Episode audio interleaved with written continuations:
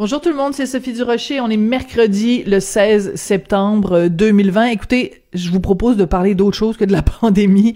Je pense qu'on va en parler amplement pendant l'émission. Mais euh, écoutez, il y a des chiffres qui sont sortis qui m'ont vraiment jeté à terre. Euh, c'est un euh, sondage auprès de jeunes adultes américains. c'est un sondage qu'on retrouve, et c'est étonnant, dans un, dans un journal britannique, le Guardian.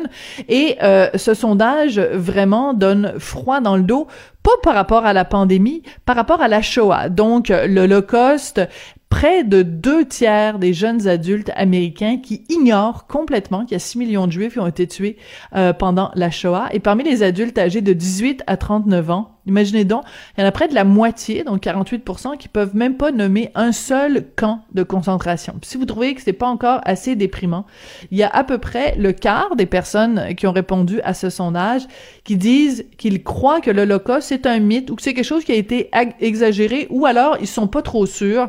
Donc, euh, une personne sur huit qui dit qu'il en a jamais entendu parler de l'Holocauste. Bon, j'aimerais ça qu'on fasse un sondage semblable. Ce sondage-là a été fait donc euh, aux États-Unis auprès des jeunes Américains. J'aimerais qu'on fasse un sondage semblable ici au Québec. Moi, ça fait des années que je dis que ça n'a aucun sens la façon dont on enseigne pas la façon dont on enseigne mal, la façon dont on enseigne peu l'histoire euh, au Québec. Et je suis sûre que si on faisait un sondage ici, les résultats seraient à peu près semblables. Vous avez juste à parler à des jeunes autour de vous, vous leur parlez euh, de génocide. Eux, c'est des, des mots qu'ils utilisent souvent, hein, fasciste, génocide, tu sais, tout, des tyrans, la dictature, puis tout ça. Mais euh, vous leur demandez de définir ce que c'est un génocide, définir ce que c'est euh, un holocauste. Ils en ont aucune idée. Et ça, la faute en revient à notre système d'éducation. Donc, je pense que ce sondage-là, fait aux États-Unis, euh, devrait nous éveiller les yeux, euh, nous rendre extrêmement tristes euh, que les jeunes générations en sachent si peu sur les horreurs de la deuxième guerre mondiale et des autres génocides bien sûr qu'il y a eu aussi qu'il y a eu avant, qu'il y a eu après. Mais ce sondage-là, moi personnellement, quand j'ai pris connaissance des résultats, j'ai poussé vraiment un très triste. Ben voyons donc. Sophie Durocher. Restez connectés. Tout ce que vous avez manqué est disponible en balado sur l'application ou en ligne au cube.radio. Dans un monde où tout le monde doit porter le masque, lui avance euh, évidemment masqué, mais un masque griffé. Tous les mercredis, mon chroniqueur préféré, c'est Jean Héroldi, parce que c'est le seul que j'ai le mercredi. Bonjour Jean. Bonjour, ça va bien? Tu sais, c'est comme euh, une, une maman qui a cinq enfants puis qui dit à chacun de ses cinq enfants, t'es mon préféré, t'es mon chouchou. Ben alors, je, je peux me permettre tous les mercredis de dire que t'es mon chroniqueur du mercredi préféré. Puis ça, Dieu sait qu'on peut le dire à cachette. Moi, j'ai deux filles, là, puis ma plus petite, elle aimerait tellement ça que je dise que c'est ma préférée parce qu'elle est tellement certaine que c'est l'autre qui est ma préférée. oh là là, écoute, dans la tête d'un enfant, on a tellement besoin d'entendre ces mots-là. Écoute, Jean, euh, il y a euh, pas que des désavantages quand même à cette pandémie qu'on déteste tous, ce satané virus. Dans le milieu de la mode, euh, tout le monde a été obligé de se réinventer. Là, c'est vraiment le mot à la mode. Et il y a ah quand même certains avantages parce qu'on a accès à des défilés auxquels on n'aurait pas accès en temps normal. Ben, en fait, Sophie, ça a commencé un petit peu avant la COVID, ça. ah oui, ok à des défilés euh, online, c'est-à-dire que les gens n'ont plus besoin de se déplacer. Euh, c'est sûr que la presse vont recevoir des invitations online sans aucun problème. Pour le public, c'est euh, ça dépend des saisons, ça dépend de ce qui se passe, mais on a quand même accès à des défilés. Et ça, c'est le fun, parce que moi, j'ai déjà regardé un défilé de Chanel là, en direct de chez moi. Hmm. Et en temps normal, d'aller voir un défilé de Chanel, premièrement, d'avoir l'invitation, c'est toute une game parce que c'est quasi impossible d'avoir accès. Euh, mais, mais là, ce qui est, ce qui est bizarre, c'est qu'on les voit avant tout le monde. C'est-à-dire qu'il faut penser aussi à tous les gens qui font de la copie, puis ah, peuvent voir les défilés en direct. Mais ça, ça se faisait pareil, hein, parce que même dans le temps, moi, dans les années 90, là, j'ai tellement trippé là, parce que je, je terminais l'école et mon rêve, c'était d'aller voir des, des défilés. J'ai toujours dit que si jamais il me reste six mois à vivre, ce que je veux faire, c'est retourner voir des défilés live à Paris. Et je ne sais pas si tu as déjà eu c'est une jungle. Quand tu arrives, c'était au musée du Louvre, dans mon cas, et mhm. c'était pour aller voir mon idole qui s'appelait Claude Montana. Plus personne ah, ne oui. vraiment. Mais le même matin, il y avait Valentino, Dior et Balmain. Et là, euh, j'arrive là avec ma sœur, euh, euh, deux jeunes qui pensent qu'on a l'air assez mature pour être crédible, mais que dans le fond, on l'écoute tout. Et là, les gens de, Montana nous disent Ah non, il n'y a, pas de, y a pas de place, vous pouvez pas avoir accès avec des grands. Dans ce temps-là, les gens fumaient beaucoup avec des grands fumes de cigarettes, très, très, très, très snob. Très drôle. Et à un certain moment donné, une journaliste qui passe devant moi, qui s'appelle Marina Struzza, qui était journaliste à Toronto, que j'avais rencontré une fois par hasard. Et euh, en fait, par hasard, j'étais allé à Toronto aller-retour en train pour lui montrer mon book, mais ça n'avait rien donné. Mais là, vois-tu, ce matin-là, je la vois passer et là, je dis, Madame ça, comment ça va? Ça va bien. Qu'est-ce que vous faites? Je dis, ben, moi, je voudrais aller voir les défilés de mode. Elle me dit, je vais voir ce que je peux faire. Cette dame-là a dit deux mots à la fille à hein? l'entrée on est rentré voir les défilés. Wow! j'ai vu mais... Montana. Ouais, vas-y. J'ai eu la chance de prendre le champagne avec Grace Jones. Ensuite, j'ai vu Balmain j'ai vu Valentino, j'ai vu Dior. Donc, dans ce temps-là, -là, c'était tellement difficile. Mais aujourd'hui, c'est tellement le fun pour les gens de la mode ou les gens qui aiment la mode parce que aussi, là, dans ce temps-là, des années 90, je sais pas si tu as déjà vu, Sophie, des gros livres, c'était comme des gros catalogues Sears, mais qui étaient juste des collections. Non, j'ai jamais vu ça, mais, mais, mais je, j'imagine que ça doit être comme la Bible. C'est comme le Coran, c'est comme le, Ouais. Ah ouais. 150 dollars pour acheter là, le résumé des collections. Euh, et, et, là, ben écoute, là, je les vois en direct. Pour moi, c'est, c'est, c'est, un charme. Et là, on se dit, ben oui, mais pour la copie, ça doit être encore plus facile. Mais euh, même dans ce temps-là, il y avait toujours, et là, je vais dire quelques petits asiatiques, parce que c'est eux qui sont très, très bons dans, dans la copie, qui réussissaient à rentrer. Et de toute façon, si Dior présentait un nouveau style, ben euh, souvent, ça sort dans les boutiques à moins Combien cher. de temps? avant. Mais combien de temps ils sont capables, combien de temps ils sont capables, mettons que quelqu'un regarde justement le défilé, est capable de se faire vraiment une image de comment tu peux le reproduire pour que ça ait l'air vrai. Ça prend combien de temps entre le défilé et euh, le moment où il y a de la contrefaçon qui est, qui est disponible pour monsieur, madame, tout le monde? Moi, je veux dire qu'en 48 ans, ils sont capables de faire des miracles. Si on prend l'exemple juste des, euh, des Oscars, euh, deux jours après les Oscars, il y a déjà des robes comme celle de Julia Roberts, comme parce qu'ils ont déjà comme les tissus. Puis on s'entend, si admettons qu'on va voir le défi de Louis Vuitton, là, euh, les sacs, on a déjà la toile, la copie de toile de plastique, Mais oui. on va se le dire. Des Louis Vuitton, c'est pas en cuir, c'est en plastique. Euh, et, et, ils, ont déjà les, ils ont déjà les matériaux. Donc, à partir du moment où ils voient le style, ils sont hyper, hyper, hyper rapides. Et en même temps, comme designer, euh, est-ce que c'est euh, en partie, tu peux dire, c'est un hommage ou vraiment c'est juste ça, te met en tabarnouche de savoir qu'il y a de la contrefaçon? Je pense qu'à un moment donné, il faut que tu deals avec, puis il euh, faut que tu dises que c'est pas nécessairement ta clientèle. Ça doit en couper un peu. Moi, je me suis déjà fait copier. Je sais pas si tu l'as déjà rencontré. Je me suis déjà fait copier par le château dans les années 90. Hein? J'arrivais devant la vitrine, j'ai fait « Wow! » Mais dans le fond, c'était une copie. Tout le monde me disait, c'est la rançon de la gloire, mais je leur disais, j'aimerais bien avoir la rançon dans mon compte de banque à plein. c'est une rançon qui est assez chère payée. C'est pas la rançon de la gloire, c'est le hold-up de la gloire. Ouais, puis en même temps, c'est pour ces grandes marques-là, euh, au prix qu'ils vendent leurs affaires, je pense qu'ils courent un peu après euh, le marché de la contrefaçon. C'est-à-dire que tu te demandes quasiment des fois si ça sort pas par la porte d'en arrière, puis il n'y en a pas qui sort par la porte d'en avant, tellement la copie est, très, très bonne. Et là, quand on parle de copie, il faut toujours penser, il y a des copies cheap, puis il y a des très belles copies. Si vous allez à New York, par exemple, euh, dans le quartier chinois, et que vous ah achetez une copie sur la rue, euh, probablement que même le logo est pas coupé à la bonne place. C'est des modèles qui n'existent pas. Mais si vous rentrez dans les usines, vous allez vous rendre compte que là, en payant 250, 300 dollars US, vous réussissez à avoir un sac qui est assez difficile de voir qui est vrai et qui est faux. Hmm. Donc là, vraiment, la... Pas parce que la copie, la copie, c'est rien qu'on encourage. Et moi, il y a une phrase qui m'a toujours fait très quand j'arrive à l'aéroport de Paris, euh, c'est marqué euh, contre la, la contrefaçon et c'est marqué prochain défilé, palais de justice. Ah, c'est excellent. Ah, ça, c'est très, très bon. Mais en effet, il faut se défendre contre ça. Mais, raconte-moi aussi, parce que le fait de pouvoir voir comme ça en ligne les défilés, moi, j'ai un rapport bizarre avec la mode. C'est que je, je considère en effet que les grands designers ont tout à fait leur place dans les musées. Tu sais, en ce moment, il y a une, va ou très bientôt avoir une exposition Dior euh, au musée McCord. Ah il y a déjà eu Yves Saint-Laurent et tout. Bon, je, je comprends tout ça. Puis en même temps, très souvent, quand je regarde le, le, les défilés, quand je vois ça dans, mes magazines, je me dis, mon Dieu, mais qui va porter ça? La mode a un côté aussi ridicule. Puis je, comprends que ça peut influencer la façon dont les gens s'habillent dans la rue, mais admets-le avec moi quand même, Jean, des fois, il y a des affaires, tu vois, sur les podiums, tu, pars à rire parce que ça n'a aucune allure, là. Ben, c'est un show et je pense que plus on avance dans les années, plus c'est un show parce que les gens ne savent plus trop quoi faire. Tout a été un peu fait. Euh, mm. Je pense d'ailleurs que c'est beaucoup plus intéressant d'aller voir des expositions de Yves Saint-Laurent et de Dior dans les années passées, puis de voir l'évolution.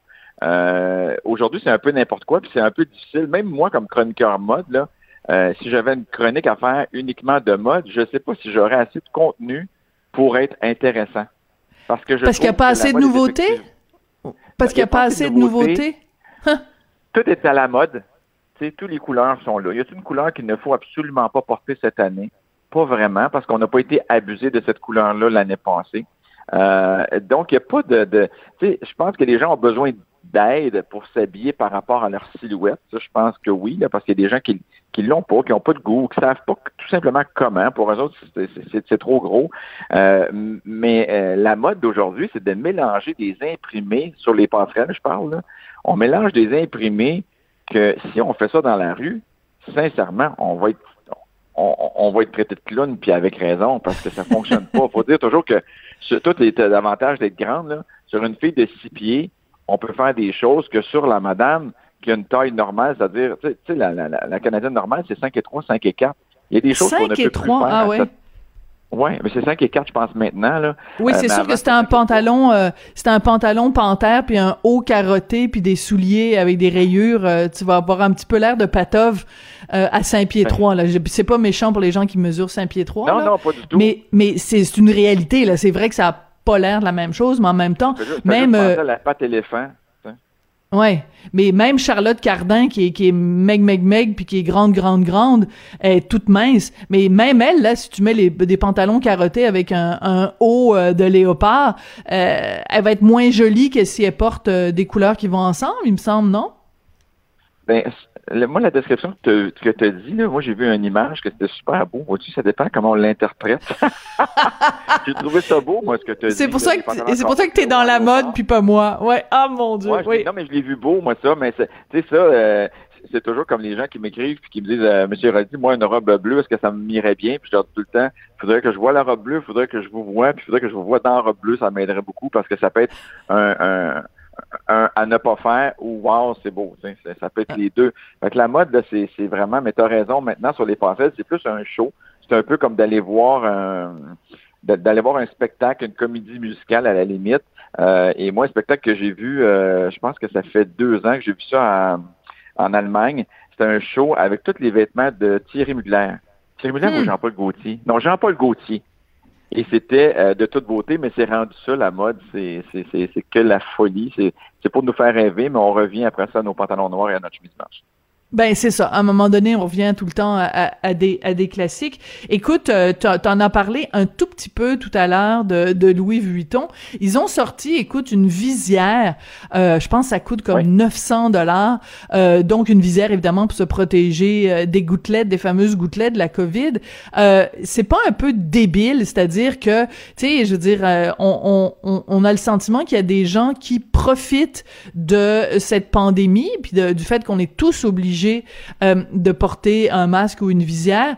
Et il y en a qui en profitent pour, euh, je veux dire, vendre des trucs hors de prix parce qu'ils savent qu'il y a un public qui, qui tu sais, pour chaque, chaque torchon trouve sa guenille. Là, il y a des gens qui sont assez fous pour payer 900 dollars pour une visière. C'est un peu débile quand même. Puis on s'entend-tu, Sophie, que si t'as la visière à 961 dollars, faut quasiment que tu aies le masque Louis Vuitton en dessous qui doit coûter un autre 1500 parce que tu peux pas avoir ton petit, moi j'appelle toujours le petit pipipad, le petit masque bleu euh, euh, médical en dessous. Il faut que tu aies le match qui va ensemble. Moi, je pense pas que les compagnies, par contre, en profitent parce que je me suis fait traiter un peu de profiteur, moi aussi, sur les réseaux sociaux. Je pense pas qu'on en profite. On répond à un besoin. Et euh, c'est les gens, si les gens sont assez fous pour en acheter, ça, c'est une autre affaire. Euh, mais moi, je, je, dois vous dire que des Louis Vuitton, il n'était pas au courant, le Louis Vuitton, mais moi, j'en ai déjà vu euh, au marché aux puces à Bromont, et il y a peut-être déjà trois mois de ça. Ils se vendent déjà, euh, il était 35 à 50 dollars des masques, des faux masques Louis Vuitton, et ça fait un peu partie de l'exemple que je disais tantôt. C'est des ben qui n'existent pas, mais qui, que la copie a décidé qu'ils existaient. Écoute, ça c'est très drôle. Il faudrait prévenir euh, Louis ou euh... non, c'est une joke. Non, c'est parce que c'est LVMH. c'est une, compagnie qui appartient. qui s'appelle Louis Vuitton. Oui, qui s'appelle Louis Vuitton, mais c'est ça, c'est LVMH. C'est un, grand groupe euh, de produits de, de, luxe qui appartient à Bernard Arnault, un des hommes, euh, eh ben l'homme le plus riche de France, et euh, mm-hmm. qui est marié avec une québécoise d'ailleurs, Hélène Mercier, qui s'appelle maintenant Hélène Arnault. Donc il y a un petit peu de nous là-dedans quand même. C'est c'est assez drôle. Écoute, je veux absolument qu'on parle de l'Halloween parce que bon, ça s'en vient, c'est le 31 octobre, c'est le moment de l'année où euh, tout le monde, petits et grands, se costume. Puis habituellement, toi, chaque année, les gens euh, te parlent en disant, ben ça va être quoi les, tendances de costumes cette année. Euh, est-ce que tu as envisagé la possibilité qu'il y ait tout simplement pas d'Halloween cette année à cause de la pandémie? Moi, j'aime tellement l'Halloween, là. J'ai, j'ai, je capote. J'ai mes enfants. Chaque année, c'est moi qui les ai l'Halloween parce qu'on a du fun. On, on se déguise en costume, on regarde des vieux costumes des années d'avant, on pige là-dedans, on habille des voisins. Euh, je ne sais pas cette année, euh, ce qui est à coup sûr, c'est que le démaquillage va être moins long parce qu'on va avoir un masque la moitié du visage. Fait que c'est sûr que ça va être moins dur. Il y a moins d'enfants qui vont arriver la face beurrée le lendemain à l'école, mais je me demande, est-ce que ça va vraiment exister? Parce que est-ce que ça me tente vraiment d'avoir les voisins qui viennent chercher des bonbons chez nous? Voilà. Ben c'est ça, c'est la question fondamentale que je posais ce matin à Pierre Nantel. Je lui disais, écoute, mets ça tout ensemble, tout ce que c'est l'Halloween, d'aller frapper chez des, des, des, inconnus, de partager des produits que tout le monde va avoir tripoté et organiser ben des parties, parce que pour les petits, c'est les bonbons, pour ben les grands, c'est les parties. Mais ces trois affaires-là ensemble, c'est exactement les trois affaires qu'il ne faut pas faire des rassemblements, euh, manipuler des, des, des produits qu'on s'échange et euh, être en contact les uns avec les autres dans des espaces euh, étroits. Ben, je dirais, c'est une recette pour une éclosion, ça. que je commence à laver mes bonbons en revenant, là. Ben là. Ça me décourage un peu. Je me dis peut-être ce qui serait le fun pour les jeunes, ça serait d'organiser peut-être dans un parc avec la distanciation. Mais encore là, on remet les bonbons. Je, je sais pas, j'essaie de voir un moyen qui serait le fun, puis j'en trouve pas vraiment. Puis euh, l'autre euh, aspect, c'est que, euh, tu sais, je veux dire, c'est c'est bien beau. Euh, Arruda, docteur Arruda, à un moment donné, avait dit, ben, on sait pas exactement à quoi ça va ressembler. C'est sûr que ça va pas être une Halloween normale. Il dit, on pourrait penser à avoir une Halloween virtuelle. Fait que là, j'ai pensé à ça deux secondes. Je me disais, attends deux secondes, toi. On va faire ça de façon virtuelle, les bonbons. Euh, on va se regarder. Tu sais, tu peux faire une réunion par Zoom, tu peux faire plein de choses avec Zoom, mais Zoom sur des bonbons, je te le dis, c'est pas vraiment pareil. Non, moi, non, puis nos jeunes, c'est même s'ils en mangent pas la moitié du sac qu'ils ont ramassé, euh, d'avoir euh, d'avoir un bon sac de bonbons. Là. Écoute, moi, quand j'étais jeune, je, moi, j'habitais entre Richemont et Windsor dans le canton de l'Est. que des fois, c'était pas le même soir. Je sais pas pourquoi, là, mais des fois, c'était comme le mardi ou le vendredi puis le samedi à l'autre place. Moi, je faisais Puis tu le faisais deux fois? Oui, tellement. Es-tu sérieux? Ça m'est arrivé même dans des parties d'Halloween d'avoir deux costumes. Fait qu'à à le milieu de la soirée, j'allais me changer. Jusqu'une fois où mon ami a, a pogné... Euh, C'est-à-dire que j'avais changé de costume avec un de mes amis et que ma blonde, il a pogné une fesse. J'ai fait que, oh, je pense que c'est le temps qu'on change de C'est très drôle, j'imagine que c'était un bal masqué aussi, parce que sinon elle l'aurait reconnu.